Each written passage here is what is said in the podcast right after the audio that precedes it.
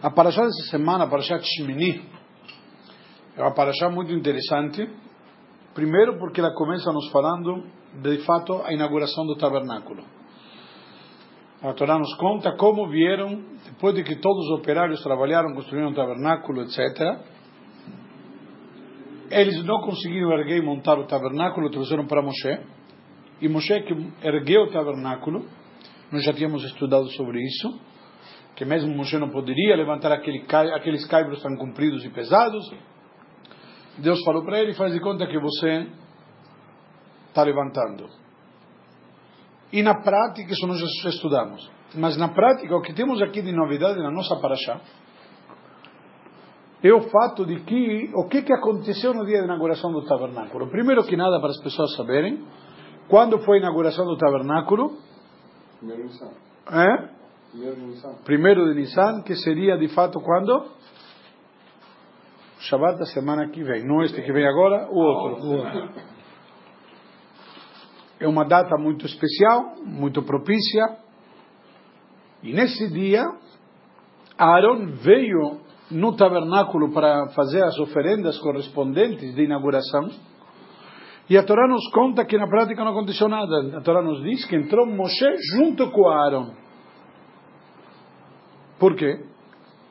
Rashi explica por que, que entrou Moshe junto com Arão. Perdão. Porque Arão fez tudo o que tinha que fazer, mas de fato não teve aquele fogo celestial que descia sobre o Corban e fez o, vamos dizer, o serviço da, da certo. Quando um corban era aceito, descia como uma labareda celestial, diretamente no animal, queimava ele integralmente, e isso era como se o animal fosse aceito. Quando Arão fez tudo isto, na prática não aconteceu nada. Aí entrou Moshe, e Moshe fez junto com Arão, e o fogo celestial desceu, deu certo. A Torá nos conta, inclusive, que Arão estava com vergonha, Moshe fala para ele, vai e faça todas as oferendas, e na prática não aconteceu nada. Por quê? Arão estava com vergonha disso. E a Moshe perguntou para Arão, por que você tem vergonha? E diz Rashi, quando ele falou isso, falou, por que você tem vergonha? Por isso você foi escolhido. Então, tem um comentário interessante, diz, porque você tem vergonha, vírgula, é que você foi escolhido. Ter vergonha é, uma, é um mérito. Ter vergonha não é um, de, um demérito. Por quê? Porque Aaron, ele simplesmente foi fazer o que Deus esperava dele. A coisa não deu certo. Ele se sentiu com vergonha que a coisa não estava andando. Mas Moshe falou: tem uma pessoa que tem vergonha uma pessoa que tem essa característica de ser vergonhoso é uma pessoa digna. Qual seria o oposto de vergonhoso? Ousado, cara de pau, atrevido, sem vergonha, é, sabe? Metido. Tudo isto não são características nobres, bem pelo contrário. Então Aaron, o homem que estava lá encarregado de trazer a divindade para dentro do povo de Israel, como que se faz através justamente de vergonha? A vergonha é uma característica nobre. Mas se você se envergonha de um ato feio que você fez. Então você a vergonha não é uma não é um ato, a vergonha é uma consequência. O que te causa vergonha, na verdade, é a atitude ruim. Aí Isso. é outro problema. Entende? Muitas pessoas fazem um ato ruim e não têm vergonha. Quando tem vergonha, de que os outros saibam. Não, não. não tem vergonha de fazer algo errado. Um exemplo a pessoa antes de fazer, antes de aprontar alguma coisa, ele vai olhar para os lados e ver se alguém está vendo. Por quê? Porque ele tem vergonha, não quer que as pessoas saibam. Agora, quando ele não liga, não se importa, não olha para ninguém, dane-se. Ou seja, a vergonha é uma característica nobre. Às vezes, justamente por causa da vergonha, você evita de fazer muitas coisas erradas em público, porque vão te ver, sei lá o que, que vão dizer. A vergonha não necessariamente é algo negativo. E, na prática, a Torá nos conta aqui que quando Aaron e Moshe estavam lá dentro, Moshe elogiou justamente essa característica de vergonha, e eles saíram de lá e abençoaram o povo. Qual foi a bênção que deram para o povo? A bênção, Rashi diz, falaram para eles justamente o que está escrito no Salmos 90, versículo 17,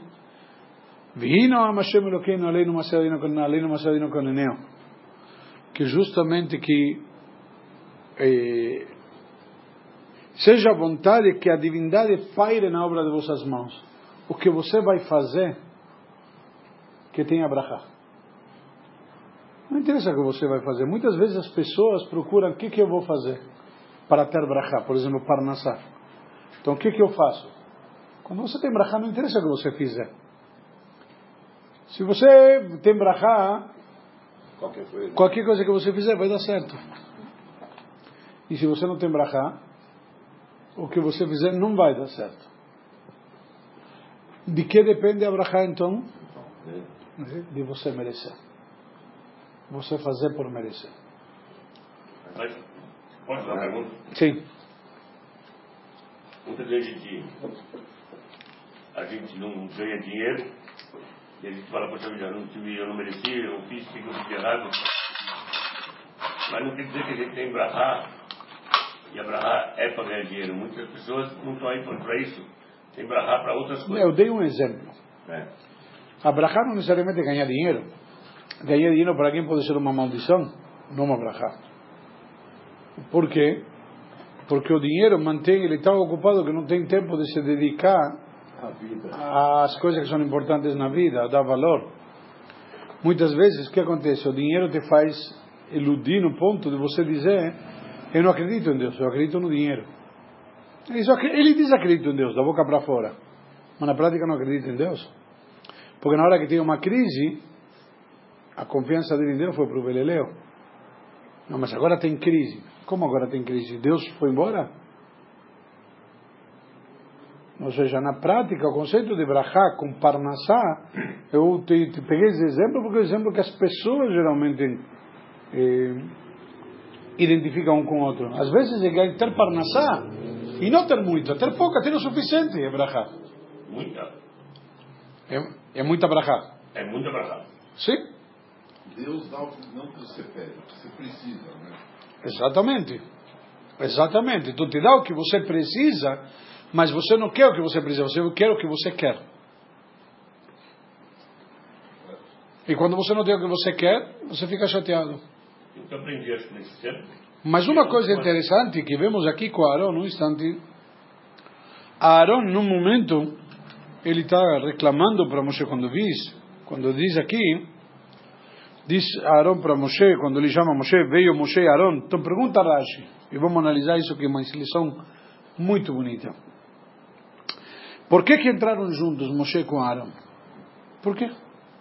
Então diz, Matzati beparashat Miluim, bebraita anusefet, al Torat Kohanim Shelanu, nechnas Moshe Aaron. Diz Rashi, encontrei uma explicação por que que Moshe entrou junto com Aaron para ensinar ele a fazer o trabalho do Ketoret, do incenso.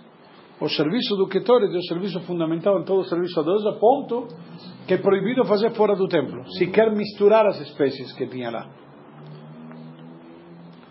Diz, Onor Nichnas el Adavar Acher, Galina Lidea Via, Teunot Bracha, Mayeridat Mehin Avodá, Via Mehin Avodá. Então ele explica que os dois, na prática, tanto a vinda quanto a bênção, os dois foram com foram com brachá. Diz, então diz, para que, que entrou Moshe junto com Aaron? Para ensinar ele o Ktoret. Assim está voltando sobre o assunto. E agora vem a explicação. Uma outra explicação. Qual outra explicação? Uma para ensinar para ele. E a outra explicação, o que que feio? Dar apoio. Por que dar apoio? Porque ele se sentiu envergonhado, se sentiu fraco. Na verdade, tem uma explicação um pouco mais linda e profunda aqui, onde nós podemos tirar uma lição. Uma outra explicação, uma vez que ele viu a Aaron que foram feitas todas as oferendas. E fizeram todos os atos necessários, todas as atitudes. E a divindade não desceu para pairar sobre o povo de Israel.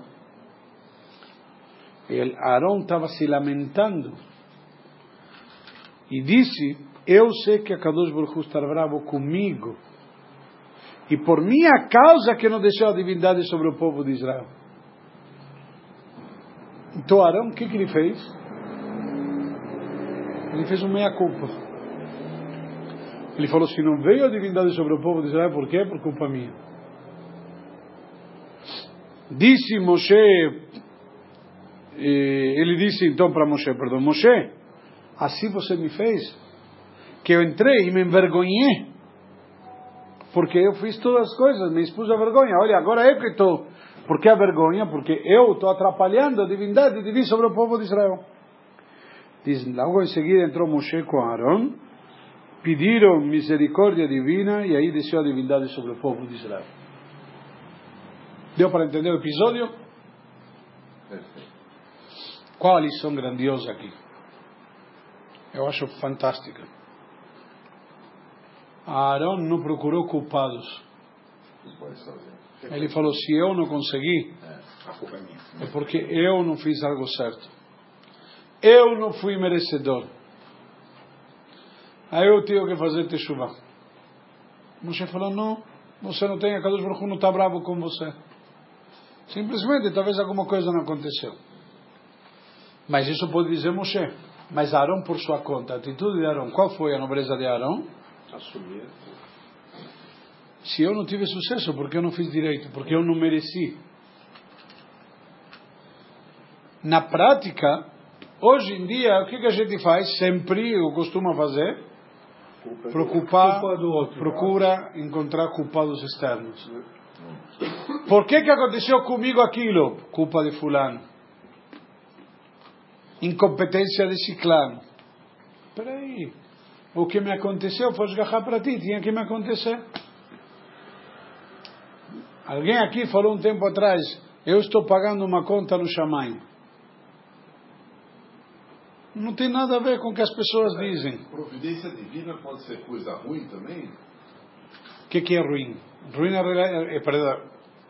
Providência divina significa que é bom, porque veio de Deus. Nada que vem de Deus é ruim. Só que a gente enxerga como algo negativo. Bate o carro. Assim, Talvez bateu o carro. Para não acontecer uma coisa pior. Talvez. É, a gente não pode ficar analisando o que é bom e o que é ruim. Tem uma história muito interessante, eu contei uma vez no Yom Kippur na sinagoga. Tinha uma família muito humilde, morava numa cidade, e tinha um menino, essa família, que o menino gostava muito de cavalos e ficava sempre brincando com os. Com os cavalos. Aí mas ele não tinha cavalo, sempre ficava lá, brincando com o cavalo dos outros. Aí alguém falou para ele, olha, coitado do teu menino, gosta tanto de cavalo, você não pode comprar um cavalo para meu filho, para teu filho. Falou, olha, pode ser sorte pode ser azar. Quem sabe? De repente passou uma caravana de cavalos, um, de, de, de, como chama, aqueles caras que levavam cavalos, e dentro dos cavalos, justo o menino ficou lá, que gostava de ficar com os cavalos brincando, ficou brincando lá. E o homem deu para o menino de presente um, um potrinho que tinha lá, muito pequeno, um cavalinho que atrapalhava porque não conseguia acompanhar o ritmo. Então ele, o homem falou: Sabe o que? Vou dar de presente para o menino. E deu de presente para o menino. Aí o vizinho, que sempre gostava de fazer comentário, falou: Puxa, que sortudo o menino. Sempre gostou de cavalo nunca tinha, mas agora passou justo uma, um, uma manada, sei lá como se diz, e o menino ganhou um cavalinho. Puxa, isso que é sorte. O pai falou: pode ser sorte, pode ser azar, quem sabe. Um belo dia o menino está brincando com o cavalinho dele que já cresceu um pouco e tentava domesticar o cavalo, montar nele. Enquanto ele brincava com o cavalinho sem subir nele, estava na boa. O cavalinho deu um dos pulos dele, o menino caiu, quebrou o pé. Aquele nosso vizinho falou: Puxa vida, coitado zarado desse menino. Tanto queria de um cavalo, Finalmente ganhou um cavalo e agora que ganhou o cavalo ele quebrou o pé. Se conta que depois de um tempo estourou uma guerra com um governo vizinho, que já estava há muito tempo coisa tensa, e todos os jovens foram convocados para o exército. Mas esse menino foi poupado porque ele estava com a perna quebrada. Aí o vizinho falou: Puxa, que sortudo teu filho! Ele ganhou cavalo, montou nele, quebrou o pé, mas foi salvo do exército. O pai novamente respondeu: Pode ser sorte, pode ser azar. A gente às vezes analisa as coisas, uma, uma cena. Nós enxergamos uma cena, às vezes não vemos o filme todo. E não necessariamente o cara que estamos vendo que está sendo punido é um coitado, às vezes é o vilão mesmo. Só que a cena que nós vimos é parcial. Ou recíproca. Mas nós confiamos em quem? Em Deus. Por isso, quando tem uma notícia triste, qual é a brachá? Baruch Dayan Emet. Abençoado o juiz que julga com verdade. Porque ele sabe, ele sabe julgar. Se ele julgou assim, ele, ele sabe por quê. A gente tem que saber aceitar os desígnios divinos. O grande azar lá era ter um vizinho metido desse jeito. Bom, isso acontece. acontece. Até as melhores famílias. É? Até as melhores famílias. É. Vamos lá. Logo depois, a Torá nos conta, dois filhos de Aaron faleceram. A Torá nos diz que veio justamente, tem várias discussões e vários comentários e várias explicações. Por que que eles faleceram? E eles faleceram que um fogo celestial entrou pelas narinas deles e infelizmente o corpo ficou intacto. Nem chamuscado não estava. E as almas que foram embora. E aí, na prática, diz a Torá, qual foi a reação de Arão? É? A Torá nos diz, literalmente não fez nada. Vaidom Aaron. Ele ficou firme. Aceitou com dignidade. Aquilo que nós estávamos falando agora há pouco, de saber aceitar o julgamento divino. O homem perdeu dois filhos no mesmo instante. Um dia que era um dia célebre, magnânime, se transformou para ele numa tragédia. Mas ele soube aceitar.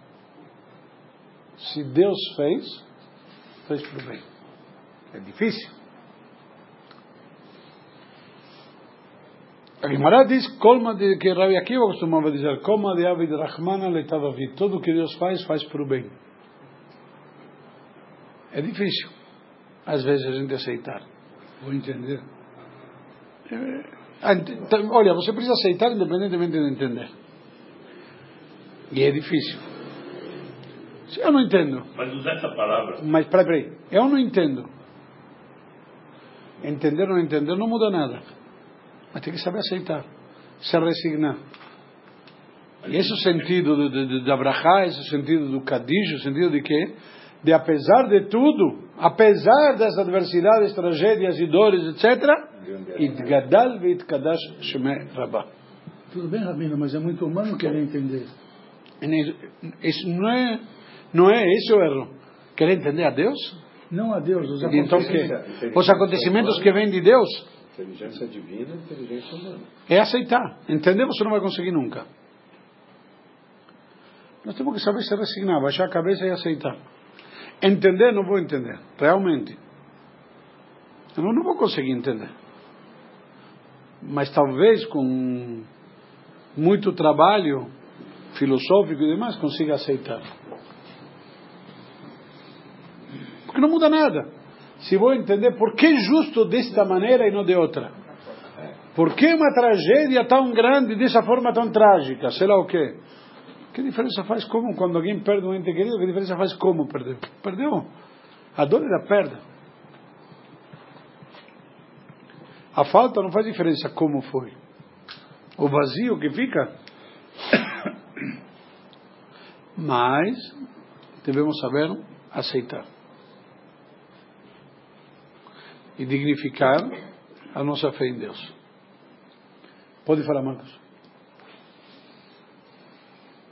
Isso não traz um, uma facilidade para o ser humano falar de tudo que acontece, ele fala, é, Deus quer assim, então é assim. E, e ele se conformar mais do que necessário em vez de buscar. Não. Nós estamos falando para saber aceitar. Não significa que não devo me ocupar. Está escrito, Deus te abençoa, Deus, o Senhor te abençoará em tudo o que fizeres. Você tem que fazer. Tudo que você faz, então, o que não dá, é, não dá certo, você fala, é, assim Deus quis. E você também não vai procurar teus erros que você cometeu. Você tem que procurar os erros. Deus não quis, talvez não cometi nenhum erro. O caso de Arão aqui, Arão não cometeu nenhum erro. Arão falou, você não cometeu nenhum erro. E, não, Moisés falou para Arão. Obrigado. Não cometeu nenhum erro. Não estamos questionando se estava certo ou estava errado. Não era para acontecer. Arão, ele procurou, talvez por culpa minha, e foi procurar fazer uma meia culpa. E Moshe falou para ele: não é culpa tua. Agora, o que, que significa? Para que você faz a minha culpa? Para corrigir e da próxima vez tentar fazer melhor. Mas a pergunta do Marcos foi muito boa. Me faz pensar um pouco. Até onde Difícil. nós podemos é, dizer que foi a vontade divina ou foi o nosso erro? Perdão. Foi a vontade divina, mas se foi meu erro, eu tenho que consertá-lo. Mas como é que a gente distingue isso, meu Deus do céu? É que é muito simples. Se Deus quer que dê certo, mesmo com meu erro, vai dar certo. Entendeu? Na hora que Deus quer que dê certo, não todo que pula do oitavo andar se mata. Então, mesmo uma Não sei se entendeu. Mesmo que uma coisa que Deus não quer mesmo que dê certo, pode acontecer de dar. Pode. Pode. Mas porque Deus quer. Deus deixou acontecer.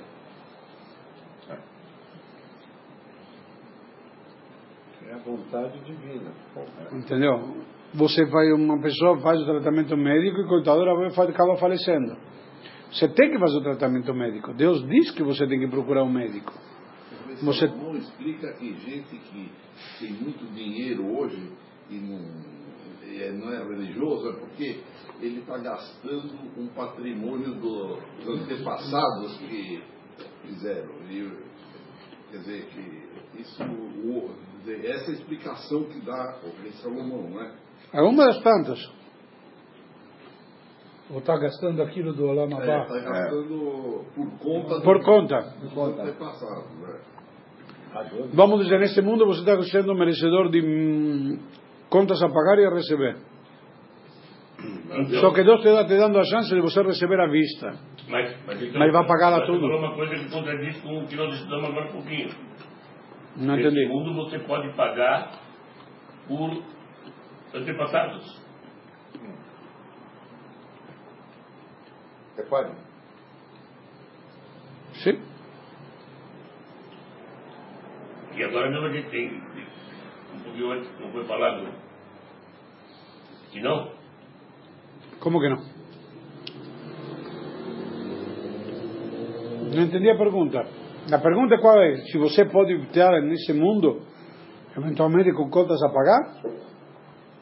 Um cara nasce, e o pai faleceu e ele herda só dívidas. Eu não estou falando desse tipo de. Não, Não entendeu? Perdão. Dívidas não é maneira monetária. Tem todo tipo de dívidas. Dívidas espirituais, dívidas do. Acabou. Ele, ele herdou contas a pagar. Com Deus, com a sociedade, sei lá. Aí não, não fica fácil para mim dizer, pô, eu fui preso por causa que meu tataravô tinha que ter sido preso e não foi. Talvez. Mas provavelmente você foi preso porque você tinha que ser preso. Porque justo você tinha que passar por isso e não teu tataravô. Porque o tataravô dele foi mais esperto. Tá bom. Então ele foi trouxa. Então ele mereceu. seja, estou tentando de alguma maneira. O ponto é o seguinte: o que te aconteceu precisava te acontecer. Ninguém morre por acidente Ninguém morre. e ninguém morre de véspera. Nem peru. Depende, Pero depende. Não. O peru não morre de, de, de véspera. depende de que É o peru, dia dele. É o dia dele. depende de que peru nós estamos A falando. véspera do Natal é o dia da morte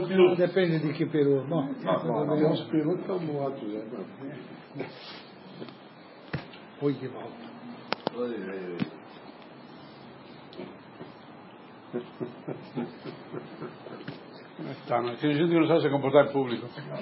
Precisa de uma sessão com guarda, vigilante, todas essas coisas aí. É incrível. Então tá. Eu também vou trazer uma espada semana que vem. Aí enfio no- na hora que ele faz comentário, eu enfio nele. É para isso que se usa espada, não? Sim, mas por favor, peça gentilmente. Depende se fizer os sinais corretos.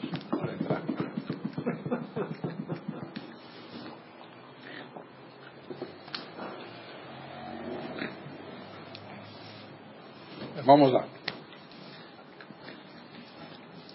Na prática, a Torá nos, continuando, nos traz as leis de Kashrut. Queria aproveitar, pular um pouquinho, e nos fala dos animais que são proibidos, animais que são permitidos. E a Torá fala simplesmente, Zota Hayasher Tochlu, este é o animal que comerão. E a Torá nos distingue aqui uma característica. Com qual a característica do animal? Casco ofendido. E ruminante. Ali, ele. Casco ofendido e ruminante. O ruminante tem quatro estômagos? O ruminante tem quatro estômagos. Desculpa, isso eu gostaria de entender. Realmente Tem- nunca, nunca ouvi falar. Por quê? O ruminante tem quatro são Ele, ele mastiga a comida, Igual, igual. Mas ele come, mastiga, Sim. manda para o estômago, passa um processo de Digestão. digestão, volta para a boca, mastiga novamente, vai para outro.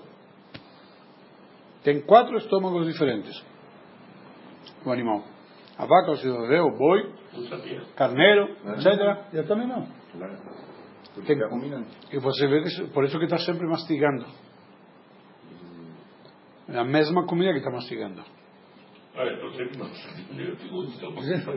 O teu vale por quatro. Acho que cinco. né? Aí cabe cinco. Não, na verdade você é meio cavalo, mas tudo bem. Cavalo tem só um. Ah, assim, ah, desculpa. Vamos voltar. E tem os comentaristas sobre isso daqui, que trazem daqui, a Torá nos traz, que todo animal que tiver essas duas características, ele é kasher. Ele é puro. E o que não tiver, tiver só um deles, é considerado impuro. Ou seja, na prática, as leis de kashrut estão ligadas às leis de pureza e impureza. Ao ponto que quando está escrito Benitmetem bam, se impurificarão, dizem os sábios, não leia se impurificarão, senão nitamtem, vão se fechar. Fica você, a pessoa que não come kasher, a alimentação dele afeta que ele perde sensibilidade para assuntos espirituais. Ao ponto que nos sábios dizem, a pessoa é o que ela come. As características do que você se alimenta. E hoje em dia tem estudos biológicos de todo tipo, de como afeta inclusive no caráter da pessoa a alimentação que ela tem e tudo mais. Alguém comentou comigo que inclusive nós vemos hoje, inclusive nos animais. Hoje os animais são muito mais, como chama, domesticados. Por quê? Porque eles comem ração. Não comem tanta carne. A gente costumava, quando a gente tinha cãozinho antigamente, quando era pequeno, dava o quê?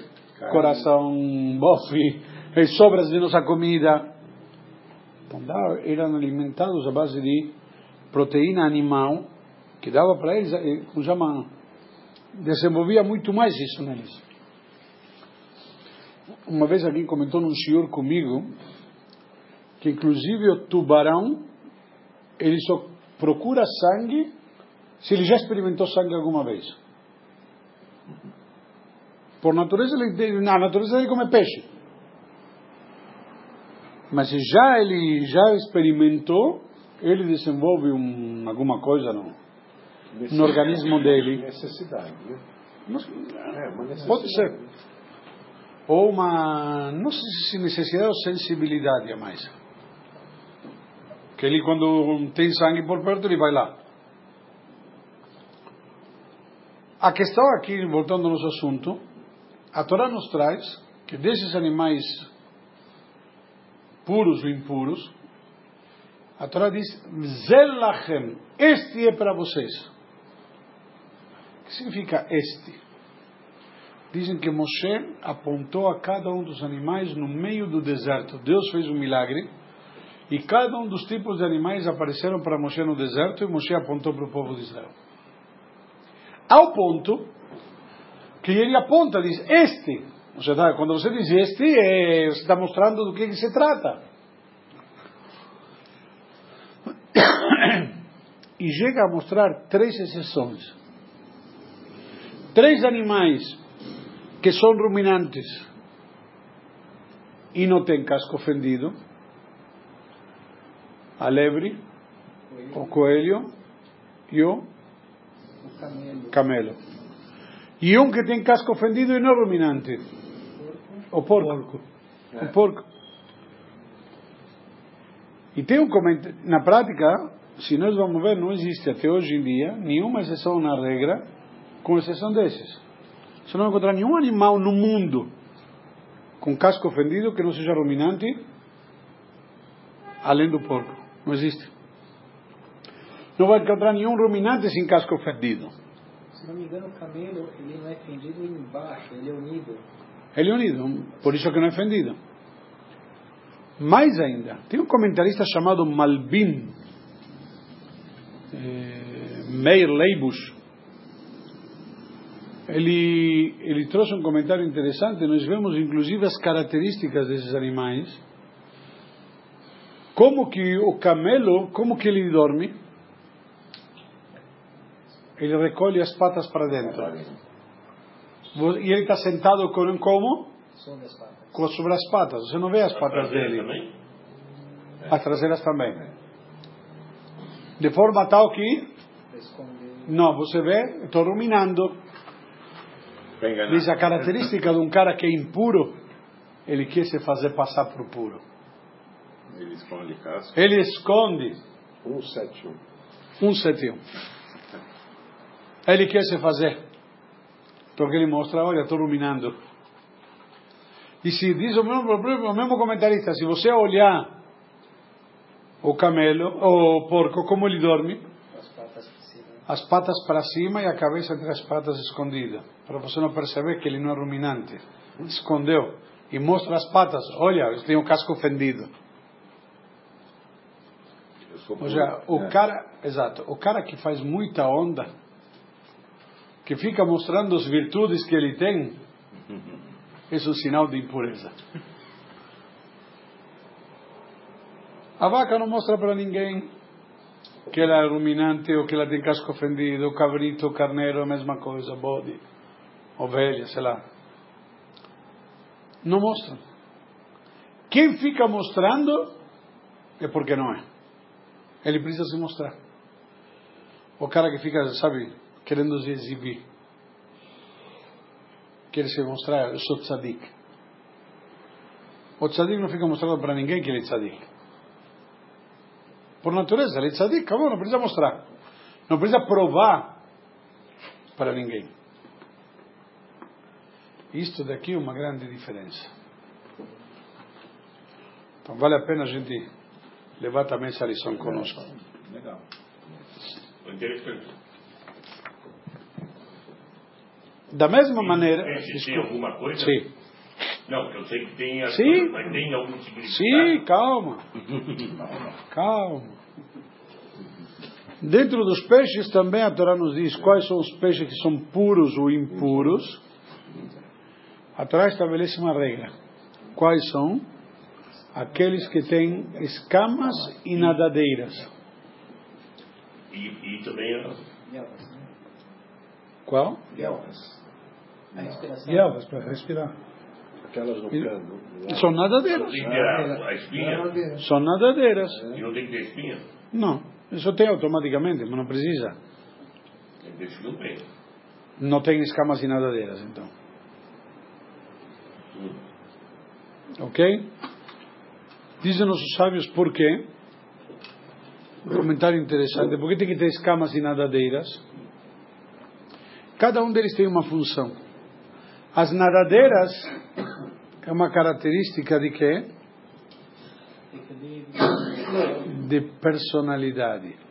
Ele pode na- nadar contra a correnteza. Ele não é que nem aqueles moluscos ou demais que são levados pela correnteza. Maria vai com as outras. Eu sou um ser puro, eu tenho meus princípios. Ah, todo mundo está falando assim? Se é errado, eu vou contra. Mas como vou conseguir ir contra? Para isso você tem nadadeiras. Deus te deu essa habilidade, essa característica de você poder lutar e nadar contra a correnteza. Então isso, primeiro que nada, é uma lição para nós. E segundo, dizem os sábios, para que servem as eh, escamas? Para proteção, de não entrar todo tipo de micróbios, etc., vermes, porque ele não tem cor, tem pele, e a pele é porosa. Então, é chamado de shirion cascassim, como se fosse uma armadura. As escamas vão formando como se fosse uma armadura para protegê-lo. Diz na prática, vem nos ensinar que nós também devemos ter uma armadura e não deixar tudo o que tem no meio ambiente penetrar dentro de nós. Não é tudo que nós vemos na sociedade que significa que está certo e isso serve de referência. Eu tenho que saber que tenho que poder fechar as minhas escamas e não deixar entrar. Isso não é um valor ou um conceito puro baseado no qual eu posso ou devo me conduzir. Interessante que as armaduras medievais eram feitas como se fossem escamas mesmo. Eram assim. mas é Protegiam sentido. e davam É. movimento. A trama que protege contra postes de facas são interligações, a semelhança de escamas, são argolinhas unidas, Aham. para evitar que você faça um Ultrapasse. Ah, senão você entra. É o, o açougueiro usa isso. Sim, sim. Como, como? A luva do açougueiro, quando ele trabalha, é, é tipo escama, não é, É uma luva de alumínio puro. De... É isso mesmo. São argolinhas unidas, a armadura, sob a armadura, ou seja, abaixo dela, se usava essa roupa de argolinhas, essa semelhança da luva. Inclusive aqui na cabeça. Sim, sim. Porque a pessoa tomava o golpe, você tinha o impacto, né, o contundente e o cortante. A armadura externa é contra a parte contundente. E a trama é contra a parte cortante. Bom? E nossos sábios entenderam e ensinaram de aqui uma lição para nós. Na prática, cada um de nós devemos saber, inclusive cada um dos sinais que a Torá nos diz, vem nos ensinar alguma coisa.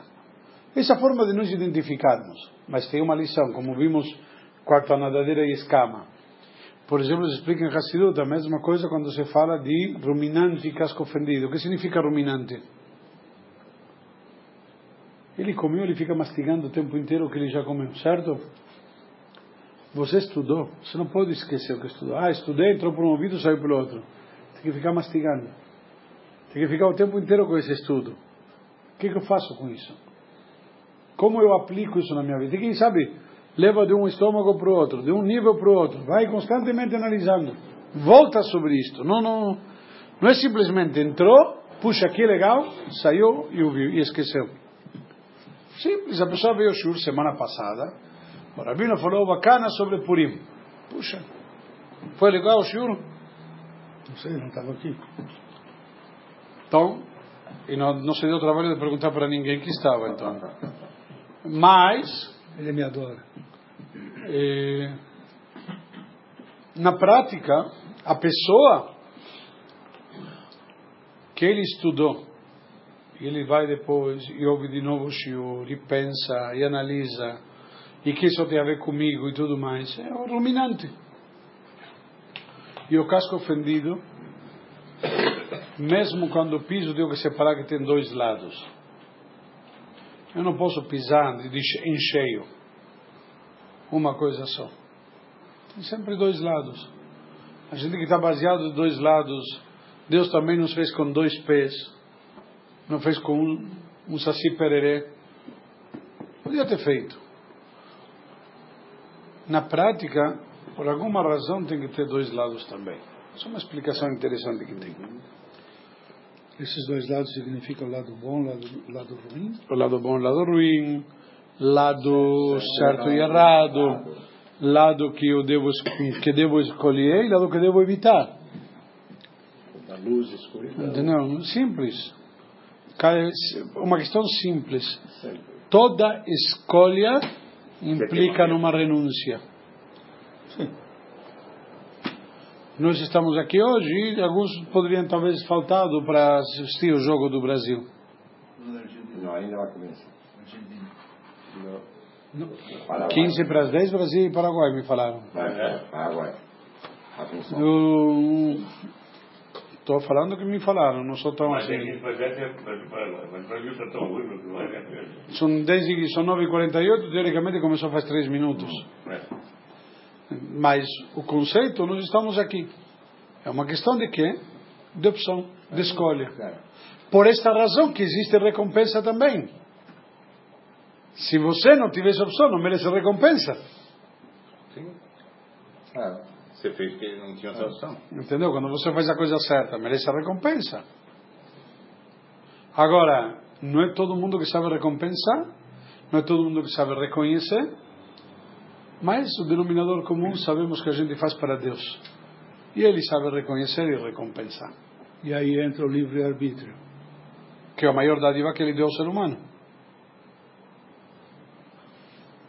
Você escolheu. Tem dois lados. Tem os que não sabem receber. Mas ele sabe que você vai chegar no mesmo lugar. Não necessariamente. Não. Ele sabe que ele, ele te dá um livre-arbítrio. Ele deu livre-arbítrio e escolhi não sair do lugar. Mas lá na frente ele sabe onde é a confusão. Ele sabe que não vou chegar a lugar nenhum. Mas eu tive a escolha de não sair do lugar. Não foi ele que me impediu de sair do lugar. Ele me deu a opção de não sair do lugar. Essa é a pergunta complicada. Como ele consegue projetar todo mundo dando livre-arbítrio? Primeiro que nada, primeiro que nada, calma, calma, calma. Primeiro que nada, como ele sabe, nós não temos como saber. Segundo, como ele. Calma, calma. Existe uma questão que você se surpreende pela quantidade de informação. Se você acha que o computador da Receita Federal consegue processar todas as, todas as declarações e tudo mais, imagina o que Deus consegue processar, que ele é muito mais do que um computador. Ele é Deus. Certo? Então, na prática, ele consegue, ele, ele já é tudo. O seu Rambam explica, filosoficamente, diz, o Amadá, ele é a ciência. Ele não tem que conhecer algo. Você tem que saber se está te doendo o dedinho do pé? Você sabe se te dói ou não. Por quê? Porque, porque faz parte de você. É tudo parte de Hashem. Então Deus não precisa, não é um conhecimento de algo alheio a Ele. Então, mas nós não temos como entender isto, porque não, não temos como, como inteligir, não temos como inteligir, não temos nenhuma referência eh, que possa ser de alguma maneira tangível à nossa mente para poder fazer um, montar um paralelismo ou alguma coisa assim. Então, na prática, a Hashem é muito mais elevado. Se aceitar ele é tudo, aí fica mais Como? Se você aceita ele é tudo, fica muito mais fácil, palpável de entender. entender. Se é tudo, É. tudo. Ele é. Ele é isso aqui também, ó. Isso aqui, ele é isso também. Tudo. E Deus nos deu Eu queria terminar, justamente o último versículo da Parashá diz: Lehavdil beinatameu beinataor, para separar, dividir entre o, diz aqui, entre o impuro e o puro, entre o que você pode comer e o que você não comerás. Ou seja, na prática, todo esse objetivo Deus nos deu para quê? Para a gente saber distinguir. O objetivo é a gente saber distinguir. Tem certo, tem errado, tem puro, tem impuro. Você não quer. Tem livre-arbítrio. Ele nos tirou do Egito por isso. Ele nos deu a Torá por isso. Nos escolheu para isso. Desta maneira nós enobrecemos e enaltecemos o mundo. Você quer? Faz. Não quer? Não faz. Não faz. Para Deus não faz diferença. A diferença faz para nós mesmos. Vale a pena a gente aproveitar e refletir um pouquinho. As leis de Kashrut, na verdade, está escrito, como falamos antes, vem para nos dar esse, essa habilidade de a gente ter a sensibilidade de entender. Se alguém me diz, Rabino, não estou entendendo, chega uma hora que não adianta. Ele tem como uma camada que ele perdeu a sensibilidade. Eu vou dar um exemplo prático. Te trazia nas, nas leis de kashrut, a gente quando come coisas no kasher queria como uma pele isolante. Por exemplo, exemplo bobo. Você conseguiria, Durval, ir agora caminhando descalço de aqui até a sinagoga? Na rua, descalço? Eu acho que não conseguiria. Por quê? Pela distância ou porque está descalço? Uma série de coisas. A minha condição física eventualmente não permitiria. Principalmente porque você vai estar descalço. Depois de 10 metros vai estar sangrando todo o pé e do- doendo. Possível. Contudo, nós vemos nas esquinas, todo dia, dezenas de pessoas descalços, fazendo todo tipo de malabarismo, todo tipo de coisas, pedindo esmola, descalços, no meio da rua. Qual a diferença? São seres humanos diferentes de nós? Não.